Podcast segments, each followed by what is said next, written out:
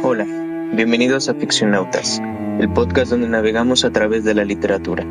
Hoy daremos un viaje a través de un misterioso tren en el cuento El guardagujas, escrito por Juan José Arreola. Acompáñenos a explorar.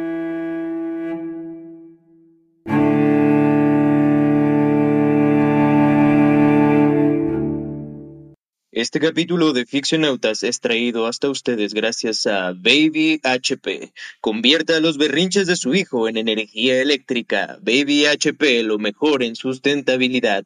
No nos hacemos responsables de electrocuciones, daños motores, fugas de combustible, daños cerebrales o traumas futuros. Hola, Axel, buenas noches, ¿cómo estás? Hola, hola, muy bien, estoy muy feliz. Estás muy feliz, yo también. Estoy muy feliz.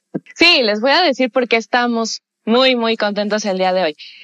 Hoy tenemos a un invitado muy, muy especial, a nuestro amigo Misael Contreras. Misael no solamente es nuestro colega profesional, sino que es nuestro mejor amigo. Los tres compartimos cuatro maravillosos años en la licenciatura juntos y bueno, pues él está aquí para acompañarnos. Bienvenido a Ficcionautas, Misael. Muchas gracias por la invitación y pues muy contento de estar acá con ustedes. ¡Woo! Eso. Ok, súper. Pues bueno, el día de hoy tenemos a Juan José Arreola y a Misael Contreras, a los dos.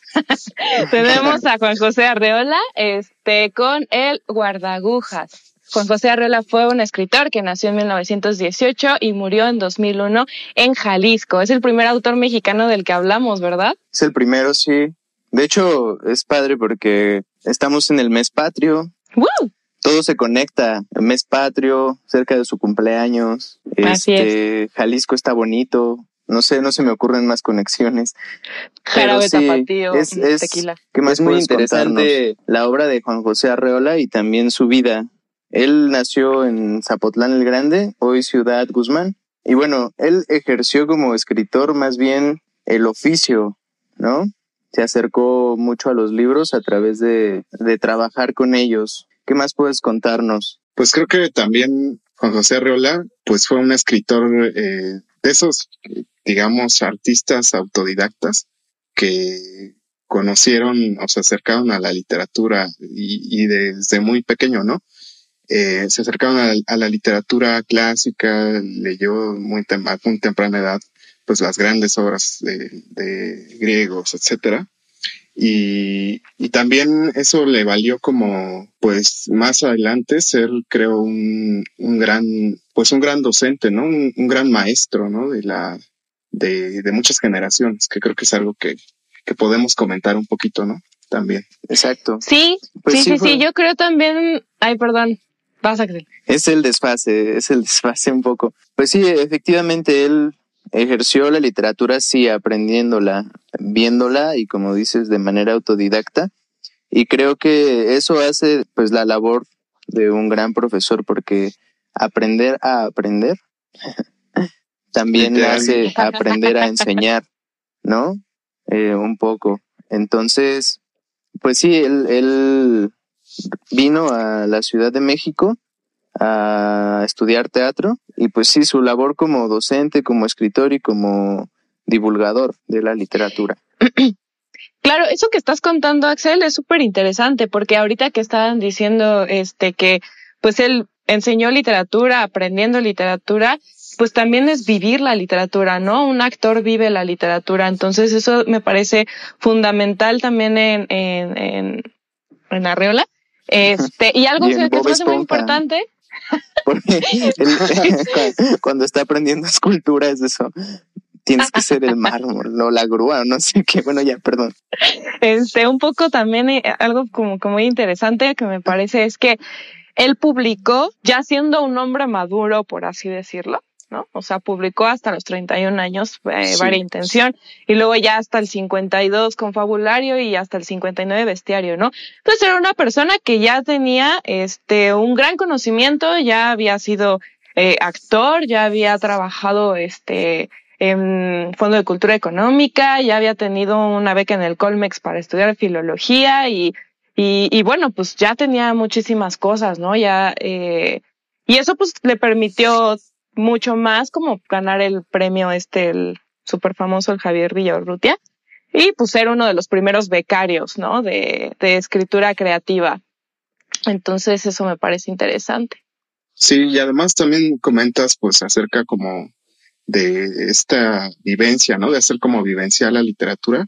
Y e, eso también está muy padre porque creo que es lo que tienen también sus textos, ¿no? O sea, creo que muchas veces los textos de Arreola son como eh, de algo, de algo descriptivo, quizás podamos decirlo así. Hace algo vívido, ¿no? O sea, por ejemplo, pensemos como en un rinoceronte o, o esto que hace también en el bestiario, pues le da como, le da como viveza, explota como todas las posibilidades imaginativas de, de un objeto, de una persona o de, de cualquier cosa, ¿no?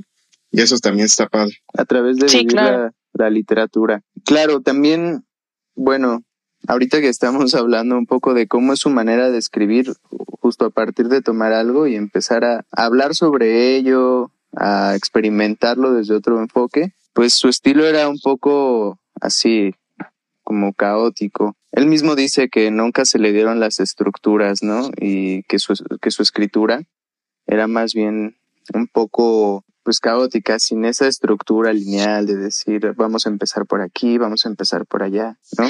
Claro, y, y eso que comentas también tiene mucho que ver con la generación del 50.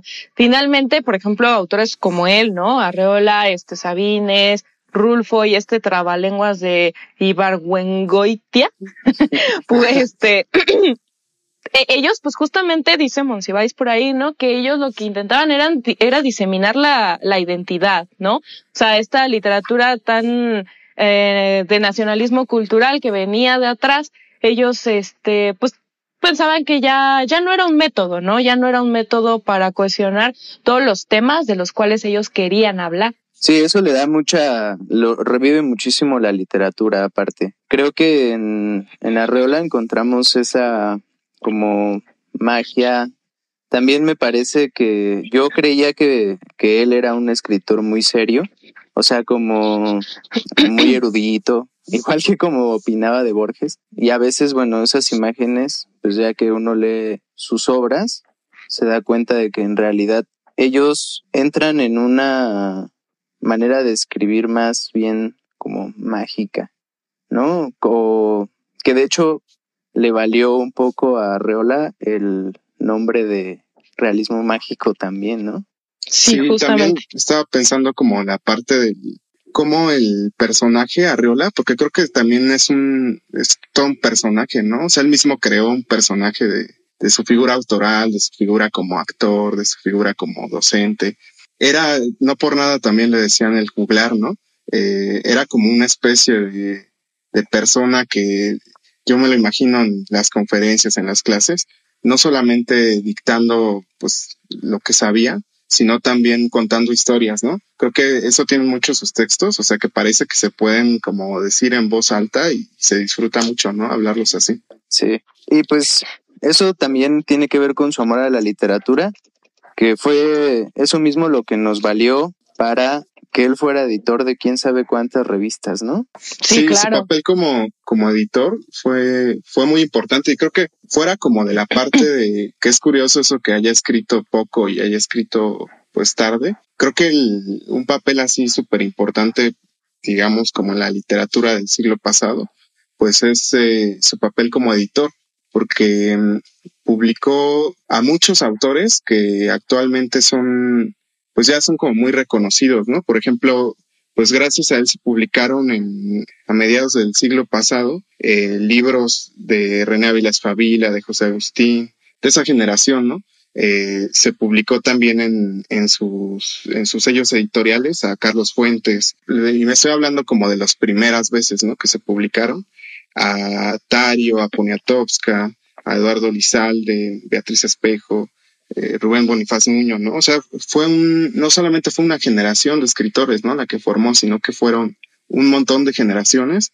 Y pues a nosotros también nos tocó un poquito cuando íbamos a clases y así, de maestros que habían tomado clases con él o que eh, pertenecieron en algún momento a, a, una generación de escritores, ¿no? Y, y, marcó mucho a todas estas generaciones. Totalmente.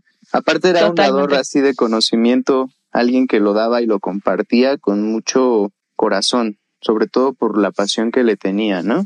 Eh, Hoy vamos a hablar del guardagujas, que es uno de sus cuentos más famosos y que empieza con un viajero y un viejo guardagujas. ¿Quién nos lee el resumen? Uy, no, espérense, déjenme hago una acotación aquí porque oh, Misael va a hacernos el resumen porque eh, queremos contarles que cuando íbamos en la licenciatura, pues luego Axel y yo éramos medio flojillos, ¿no? Y no leíamos algo. y Misa siempre así súper puntual, leyendo todo y entonces nos daba los resúmenes. Pero eran muy divertidos, eran muy, muy divertidos. Entonces, haznos por favor el honor, Misael. Danos el resumen del Pues hice la tarea. A ver, ahí va. Un poco también, eh, pues, plagié unas partecitas, ¿no? Del, del cuento. ¿Para qué les miento? Ahí va. Un viajero planea abordar un tren con destino a T o a X o a algún lugar. En la estación desierta se le aparece un viejecillo de vago aspecto ferrocarrilero. Se trata del guardagujas, quien le hará ver que el simple viaje a T o a X o a algún lugar, aunque bien puede ser simple, también puede no serlo. El tren es un espacio que abarca múltiples posibilidades, instrumento de colonización, artificio extravagante, servicio más allá de lo ineficaz, lugar de lo contingente, de lo imposible, pero también de lo posible. Por fin llega el tren. El guardagujas se escabulle por las vías y al final solo escuchamos atónitos el ruido de la locomotora. Oh. Súper, muchas gracias. Sí. Creo que es como un texto, y creo que lo tienen muchos textos de Arreola, ¿no? O sea, tienen mucho la parte de la descripción, o me lo imagino así como una serie de viñetas que se juntan y donde, o sea, tú puedes pensar como en el tren o los trenes y son como muchas viñetitas de las posibilidades que tiene pues ese, ese artefacto, ¿no? Como mágico. Sí, es, es, bueno, yo les voy a hablar un poco de mi experiencia con este cuento. Cuando yo iba en la prepa, lo leí y no me gustó, pero pues quizá no lo había entendido de la manera correcta, porque pues igual yo estaba pensando en esa estructura, en que me contaran una historia que empezara con Juanito, salió de su casa, se tropezó, se cayó, lo llevaron al hospital y ya terminó curado, ¿no? Entonces, tal o muerto. o muerto. Es que no, yo bien optimista, sí. Terminó. Pero cualquier final es un final. Eh, bueno, tal vez yo estaba esperando un poco eso y no lo leí con esa óptica. Entonces, el guardagujas, creo, como dices, Misa, es una multiplicidad de viñetas de posibilidades. O sea, justamente el, el guardagujas lo que le está ofreciendo al viajero es un abanico de posibilidades de lo que posibilita la posibilidad. Este, sí, un abanico de posibilidades de lo que puede pasar en el tren, ¿no? O sea, puede ser, señor, que usted se quede atorado aquí, como estas personas que hasta tuvieron que formar una colonia, o que tenga que bajarse a desarmar el tren y pasarlo completamente y que justamente es algo que a mí me recuerda mucho como una, una parte del guía, ¿no? Este guardagujas que va y le dice en este lugar esto es lo que puede pasar, como una especie de guía a un mundo desconocido, ¿no? algo que el viajero no sabía cómo funcionaba y que él estaba acostumbrado a cierta cosa a cierto orden natural. Claro, y, y finalmente lo que estás diciendo tiene un chorro que ver, ¿no? Con uno de los grandes temas que aparecen en el, en el guardabujas, que es el absurdo, ¿no?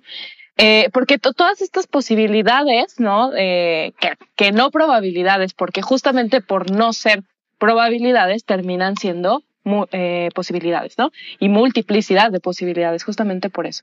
Entonces, en primer lugar tenemos el viaje, y el viaje es un espacio que propicia la confusión. ¿no?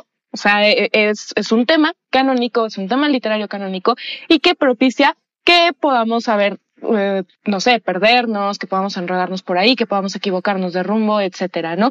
Pero ¿qué pasa en el guardagujas? Que el viaje deja de ser importante, porque ni siquiera existe tal cual la probabilidad de un viaje, como tú lo planeas. Existe la posibilidad de que viajes, quién sabe a dónde, pero de que viajes. Y, por ejemplo, eh, ahorita que lo mencionaste en el, en el resumen, Misa, dijiste vago aspecto. O sea, este tipo de palabras como vago, ilusión, ¿no? Que tiene mucho el guardagujas, también hay como una difuminación del ser, ¿no? En, en, eh, en el guardagujas. El, el, el forastero pierde esa posibilidad de viajar. Ya no es importante el viaje, y hay una alienación incluso, o sea, deja de ser importante él a través de que deja de ser importante su viaje. Y entonces hay una alienación. ¿Por qué? Porque él cómo termina el cuento, termina diciendo que lo lleven a, a X, ¿no? Dice, Sí, hay una alienación con lo que menciona también Axel, ¿no? De, eh, de estos, de estas personas que formaron una colonia y demás. Toda la- todo el mundo en el cuento del guardagujas, en el mundo que construye, que se construye en el guardagujas, está totalmente alienado. ¿Por qué? Porque es la casualidad, ¿no? El afuera el que decide por ellos, no es el adentro. Y esto me parece sumamente posmoderno a mí. sí, está, está muy interesante lo que comentas, Adri. Y creo que, o sea, también hay como, es, es curioso porque este relato, pues se da de forma como dialógica, ¿no? O sea, todo el tiempo el, eh, digamos que ahí el juglar, pues es el guardagujas, ¿no? Que, como dice Axel, ¿no? Guía en, en un viaje que puede o no emprender el, el viajero, eh, pues eh, al tren, ¿no? Y aquí es interesante porque el, el viajero pues llega como con un plan ya definido, eh, incluso pues puede calcular también la distancia a la que se encuentra pues su destino, pero después el otro le da a entender que pues, los planes también fallan, ¿no? Hay una oposición pues padre entre la, lo que se planea y, y lo que lo que la realidad eh, impone, ¿no? Que en este Claro. caso la realidad curiosamente es como lo, lo fantástico, ¿no? Lo mágico. Y, Sí. y que también, o sea, a mí me sorprendió porque en, en muchas cosas, como que esa magia, incluso si la planteas, no sé, en nuestro contexto, puede en algún punto ocurrir, ¿no? De alguna forma.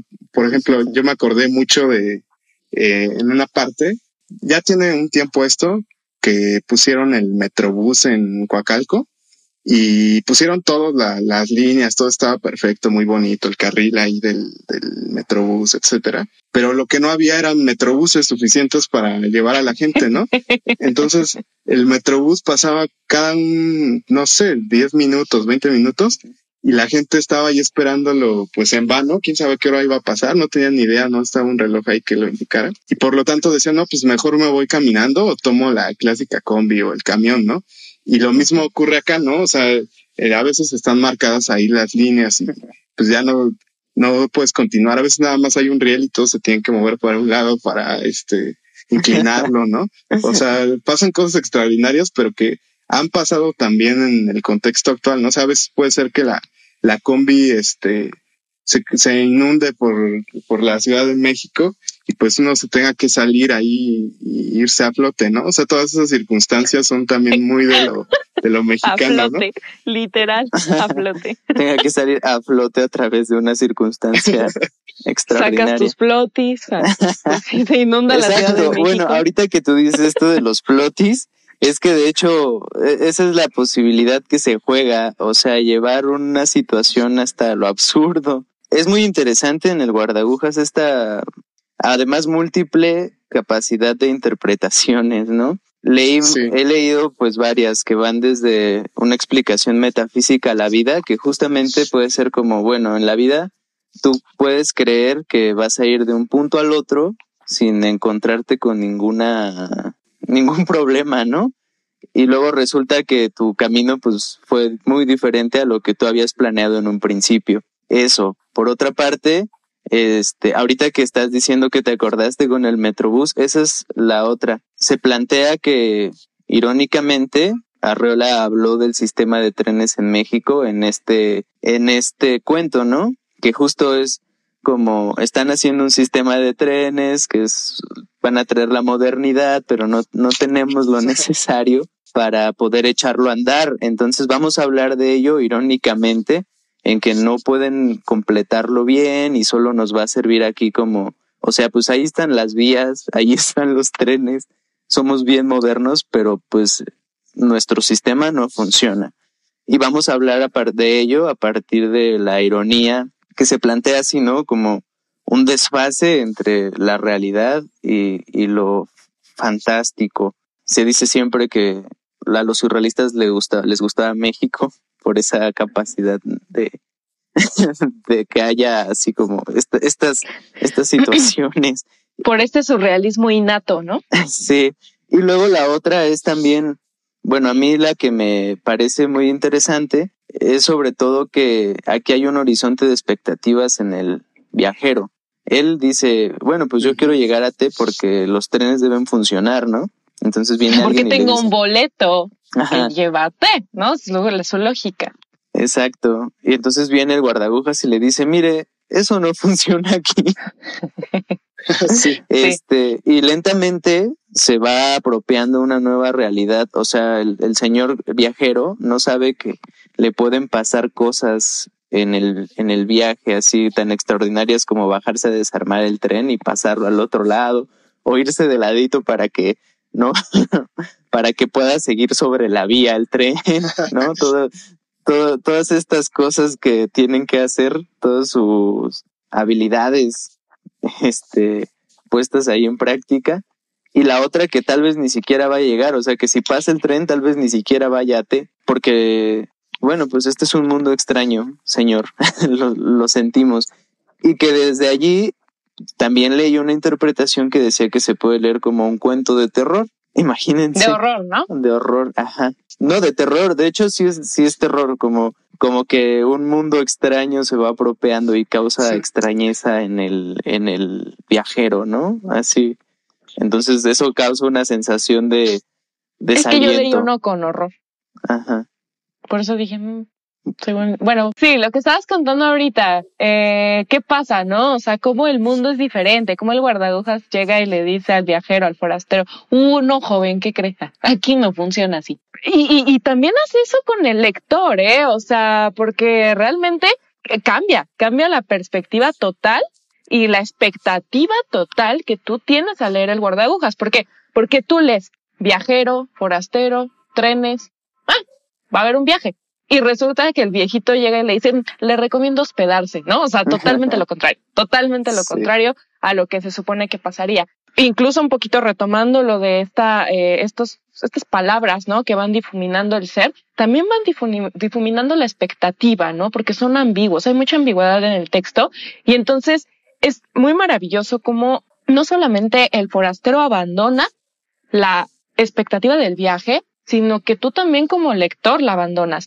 Y entonces lo que haces es tratar de comprender entonces qué está pasando, ¿no? ¿Qué es lo que pasa en, en el guardagujas? Y, y resulta que terminas tú creyéndole al guardagujas, ¿no? Terminas diciendo, ah, claro, Sí. o sea, se olvidó el mundo total y tú le crees. Y esa es, creo yo, algo de lo, de, de lo que deberíamos, bueno, que comentar, ¿no? Eh, de que es una característica muy, muy natural dentro del realismo mágico o, o real maravilloso. Ah, no nos vamos a meter en ese tema, vamos a decirle realismo Sí, mágico. este, tal vez hagamos un creo- episodio nada más para definir Ajá. estas cosas. Real maravilloso, real, realismo Estaría mágico, bueno lo también, ¿eh? Sí. Yo creo que igual eso que comentabas, Adriana, eh, o sea, creo que el, uno como lector, pues ter- le ter- lo que le termina pareciendo increíble o que no puede suceder, pues es lo que parecería más normal, ¿no? O sea, que llegue a su destino sin problemas, que pase el tren y llegue sin, sin ninguna bronca, ¿no? Y ya después de todo lo que nos cuenta el guardagujas, pues decimos, parece que lo imposible, lo que sería ahora como mágico, fantástico, pues es llegar, ¿no? O sea, que, que no se Claro. retrase el metro, que la combi vaya bien, ¿no? Que el tren haga, haga lo suyo. Y también algo que, pues que noté en el cuento, que la primera vez que lo había Wow. leído no, no lo identifiqué. O sea, el, el tren también es como una especie de instrumento de, de dominio, de control o de este enajenación al, al viajero, ¿no? Por ejemplo, esto de que no, a veces no avanza y pone ahí en la ventana paisajes falsos. El viajero piensa que va a su destino, pero en realidad está ahí estático, ¿no? Eh, o que está rodeado el tren de espías que están escuchando lo que dices, ¿no? O sea, parece como, como también una, o, o se le puede dar también una interpretación hacia, hacia el poder, hacia el dominio, porque al final de cuentas también nos dice que los trenes, pues son, pertenecen a una empresa, ¿no? Y que, que la empresa, pues también lo usa, por ejemplo, para colonizar partes donde no hay gente, pero pues a lo mejor es necesario, ¿no? O sea, también se le puede dar como un poco ese giro. Tiene como, como comentaba Axel, pues múltiples posibilidades de, interpretativas, ¿no? Claro, sí, yo, yo me acuerdo mucho la última, esta última vez que lo leí. Al estar leyendo eh, lo de la colonia, ¿no? O sea, al estar leyendo, no, se dice, pues es que de hecho una, la colonia F, me parece, ¿no? Eh, nació así de unos viajeros que ya no pudieron llegar y no sé qué. Yo dije, órale, qué loco. O sea, pero no realmente sí, como no de fue ciencia ni siquiera. ficción, ¿no? También parece un poco. Ajá, o sea, ni siquiera fue como, como tal cual así que no le creas, ¿sabes? O sea, terminas, termina Arreola jugando tanto con la verosimilitud en el cuento que tú también terminas alienado al leerlo. O sea, terminas diciendo, ah, o sea, entendiéndole al viejito, ya le creíste todo al guardagujas, ¿no? Ves a este tipo que, que iba primero a T, pero luego dijo que iba a X y dices, ah, ok. O sea, tú también te alienas leyendo a Arreola. Eso está muy bonito. Sí, completamente. Me dio mucha risa esto que dices ahorita tú, Misa, de que al final lo que es más extraño y lo que nos resulta más Ajá, sorprendente es lo natural. es que el tren Sí. llegue a tiempo, o sea, el que el tren llegue al lugar y no solo en el cuento, o sea, que ya aquí vamos hacia la sátira que hacía Arreola, ¿no? Nosotros estamos acostumbrados a un sistema que no funciona, o sea, como el de los trenes. Estamos tan Sí. acostumbrados a eso que de pronto nos resulta súper chido cuando algo sí funciona. Es como, Sí. oh por Dios, Claro. este, o sea, como que si lo piensan bien, hasta tenemos que salir, no sé, 20 minutos antes de lo que nos tomaría un trayecto para poder llegar a tiempo, ¿no? Que si, que, que en lugar de enojarnos, más bien decimos, bueno, tomo mis precauciones porque sé que va a pasar algo. No sabemos qué exactamente. Pueden ser un montón de cosas que me asalten en el camino. no sé. Y al final, cuando llegas en el tiempo indicado, en, en regla, como que entonces resulta así como, wow, maravilloso. Güey, es lo como, es como tenerle miedo a los policías, ¿no? Algo así como, Sí, exacto. O sea, que el como que se te siempre te acerca y te pone. dicen, ¿qué puedo ayudarle? Y tú hasta te sorprendes. exacto. O, o ves las, ves la- las este, luces de la patrulla y te sientes en peligro, güey. Es, Sí, es el sí. mundo de arreolas. siempre estás como en una alerta, ¿no? Constante, como a esperas de, como que sabes que lo extraordinario puede aparecer en algún momento. Ya, lo malo Ajá. es que generalmente eso extraordinario es, pues es algo que te va a hacer daño, ¿no? O sea, un, un asalto, un policía, o sea, son, son como, es Te da más miedo el poli que el chaca. Sí, sí, sí. claro. Luego, no me acordaba de la parte de los espías, de la parte de los paisajes que te ponen cuando el tren no avanza, pero sí es cierto. O sea, es una crítica muy, bueno, es una, una ironía, ¿no? O sea, tra- Sí, tratarlo así desde la ironía, que tal vez ya estaba funcionando desde antes, más en esos momentos donde, pues no sé, tal vez la dictadura, ya saben, esa, esta dictadura era un poco más obvia, ¿no? Y pues sí, también, fíjense, hasta en eso hay ahí una, una cosa de las tantas posibilidades que habría. Espías, espías que te escuchan, señores de Google Meet, por favor. FBI. Bueno, Sí, esto es claro. se público, o sea, mezclan pues, muchas lo van a cosas, escuchar, ¿no? ¿no? Ay, Se mezcla, por ejemplo- tú queriendo privacidad. Quiero privacidad en mi podcast. Necesito privacidad. No, no es cierto, no se vayan, compártanlo. Y síganos en Facebook. Aquí les va media hora de por qué tienen que seguirnos en Facebook y en Instagram. Siento que se mezcla como, el- por un lado, como la incompetencia de los trenes, ¿no? Pero por otro lado, también una hipervigilancia, pero también eh, la simulación del viaje, ¿no? Ah, también, este, la posibilidad de que el, de que el viajero, pues sea el que emprenda, por ejemplo, a los cruces, ¿no? Esto de desarmar el tren y que él continúe el viaje, ¿no? O sea, hay como un montón de, como decíamos, ¿no? Como de viñetas. Si uno se centra en una, pues puede decir que la finalidad del texto es esa. Si se centra en la otra, pues puede decir que es esta otra, ¿no? Entonces hay un margen ahí de, pues de zonas que explorar, ¿no? Eso está, está muy padre. Una multiplicidad de cosas ahí para, para trabajar, ¿no? Y que siempre, siempre, siempre esto mágico es llevarlo a la realidad, ¿no? O sea, llevarlo a la realidad en, en la, en la creación es como si tu herramienta fuera lo mágico, ¿no? Y tu destino es llevarla a la realidad y entonces el, en la recepción el trabajo es recibirlo con naturalidad, ¿no? Y que sí se logra, porque no es nada más una cuestión como pasa con muchos textos, ¿no? Este de este corte, que finalmente no le crees. ¿No? O sea, finalmente, aunque Arreola te aviente los espías y te aviente lo, este, lo de las, la colonización y te aviente lo de los paisajes falsos, le crees, definitivamente le ah, crees. Ah, pues claro, funciona orgánicamente. Eso es interesante porque no solo funciona como la ironía, o sea, justo si tú lo ves desde otra óptica sin entender que tal vez el sistema mexicano de trenes no funcionaba y estaban haciéndole ahí una crítica y todo eso. También funciona orgánicamente, ¿no? Justo como una maquinaria de verosimilitud. O sea, sigue funcionando el texto, que justamente, bueno, tal vez eso era lo que a mí me faltaba en el momento en el que no logré como conectar con él, ¿no? Cuando me lo dejaron leer en la preparatoria. Como que yo decía como, esto está muy extraño, este, no, no lo entiendo, ¿no? Este, ¿por qué?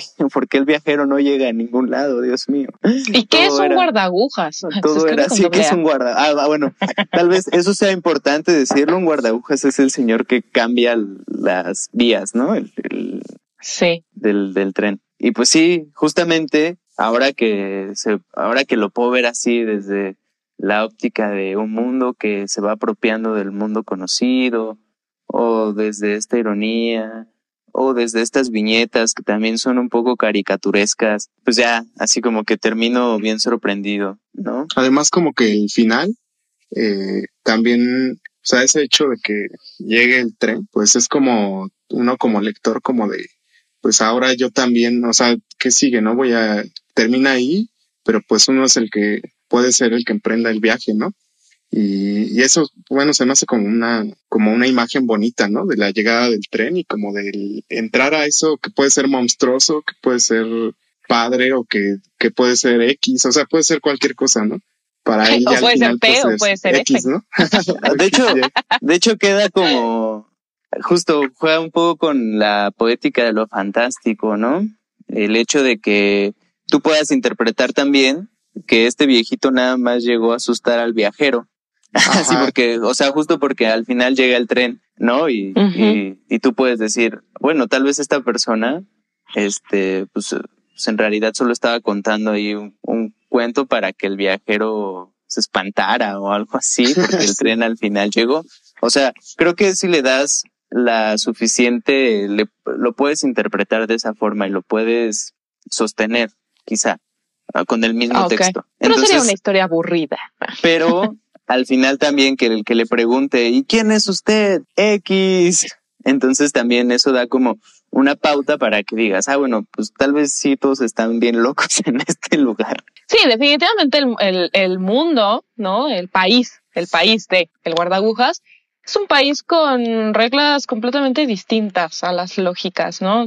Es totalmente diferente se rige bajo otras leyes de la casualidad y no de la causalidad. Eso creo que es importante de, de mencionar, que precisamente eh, gracias a ello el viajero, a mí se me hizo muy bonita esta figura, pensaba el viajero siempre piensa en el futuro, ¿no? Siempre está pensando en el futuro, siempre a dónde voy a ir mañana, mañana tenemos que hacer esto, ¿no? O sea, cuando, por ejemplo, nosotros que apenas este, hace unos meses hicimos este viaje a Oaxaca juntos, y, siempre, a ver, mañana qué vamos a hacer, a qué hora nos levantamos, siempre estamos allá, estamos un paso, unas horas adelante. ¿Y qué pasa en el guardagujas? Que finalmente te obliga el país a estar en el presente, ¿no? ¿Por qué? Porque no sabes a dónde te va a llegar, te va a llevar, perdón, el tren, si es que llegue o no llegue, si te tienes que quedar en ese hospedaje, si vas a colonizar ahora una nueva región, si no sabes nada, ¿no? Entonces te obliga a ese país a estar en, en el aquí y en el ahora. Esa es como la explicación metafísica, ¿no? La parte, sí. la parte metafísica del, del cuento. Del texto. Como, sí, sí, sí. Como decir, bueno, aquí tenemos también una alegoría a lo que es la vida, o sea, ¿cómo puede ser tu vida? ¿Un plan estricto o algo que está fuera de tu control. Sí. Muy bien, muy, muy bonito. Muy bonito todo esto. Arreola aparte hablaba bien bonito. Ojalá yo tuviera esa elocuencia. Ay, nosotros. ah, Sí, ¿no? Así todo el tiempo Uh. tartamudeando. Grabando por ocho aquí, mil veces muletillas al por allá. Creo que también hasta, hasta fue como narrador de fútbol, ¿no? ah, sí, eso no, no lo sabía. Sí era él, sí era él, ¿no? No sé, pero sí participó después en muchos programas mundial. televisivos. Ajá. Eh, Y creo que fue un o sea, mundial. le gustaba, creo que, creo que siempre le gustó como ser el centro de atención, ¿no? O sea, como tener un público siempre. Medio ¿no? farandulesco O sea, el señor. Ajá, O sea, sí, bastante, creo. teatrero. Pues es que era actor, Teatrero. así son los actores. Ahí tenemos a Juan. Ah, saludos a Juan, ah, nuestro amigo actor. Ok. Bueno, chicos, ¿qué onda? ¿Recomiendan leer El Guardagujas? ¿Recomiendan leer Arreola? ¿No lo recomiendan? ¿Qué, qué creen? ¿Qué, ¿Qué le dicen a nuestro público escucha? Pues sí, ¿no? Eh, yo creo que el guardagujas, pues es como el cuento más conocido, el dato más conocido del autor, pero pues en realidad, o sea, si pensamos que es como más o menos de la generación de Rulfo, estabas diciendo hace rato, Adriana, que este, los dos son de, de Jalisco, ¿no? Ambos escribieron muy poco, ¿no? Y creo que es de estos escritores que escribían textos breves, lo mismo el caso de Juan Rulfo, también lo podremos pensar un poco con, con Borges. Textos breves, pero que se concentraban mucho en privilegiar todo lo que, toda frase, toda palabra. O sea, todos dicen que Juan José Arreola era como un, un maestro en la adjetivación de la palabra, ¿no? Y si pensamos como en esa parte de, lo, de elocuencia, del lenguaje, de,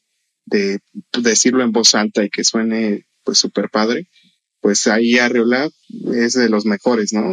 Pensando en escritores mexicanos. Por otra parte, en cuanto a los temas, en cuanto a esto que decíamos de la multiplicidad, eh, también hay que decir que no es como Borges, que no es como Rulfo, creo que son textos más juguetones, más vivos en ese sentido y que se disfrutan pues de forma, no quiero decir como más vívida, sino como como más colorida, ¿no? Yo sí me lo imagino como, Sí. como tú decías, Axel, como caricaturesca incluso, ¿no? Y con mucha ironía, con mucho humor. Y ahí hay otro punto a favor, ¿no?